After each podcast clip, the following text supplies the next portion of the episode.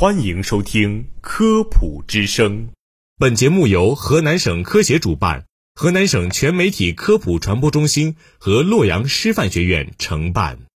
人人知法守法，事事有法可依，各方依法办事。这里是科普之声，法治在线，让我们共同捍卫法律的尊严。听众朋友们，大家好，我是播音员可傲，我是小易。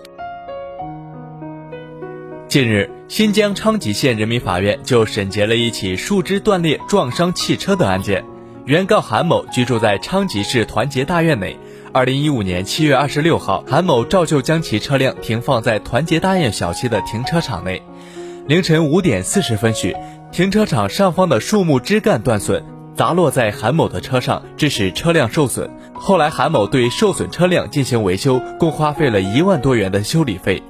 事故发生后，韩某认为小区树木断裂造成自己的车辆受损，理应由物业公司和绿化局承担赔偿责任。多次与物业公司及绿化局进行协商，可是都没有结果，由此引发此次诉讼。庭审中，物业公司和绿化局辩称，事发当天刮大风，树枝断裂是大风所致，韩某的损失为不可抗力所致，不应承担赔偿责任，但均未向法院提供相关证据证实韩某的车辆受损为大风所致。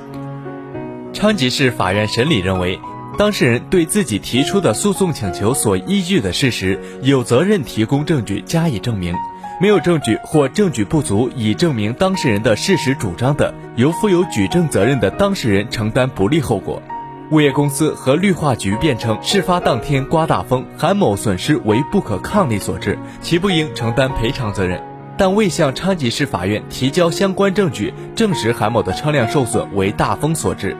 法院对其此项辩解不予采纳。因林木折断造成他人损害，林木的所有人或者管理人不能证明自己没有过错的，应当承担侵权责任。该案中，物业公司作为断裂大树的管理人，未提交证据证实自己没有过错，理应对韩某的损失承担赔偿责任。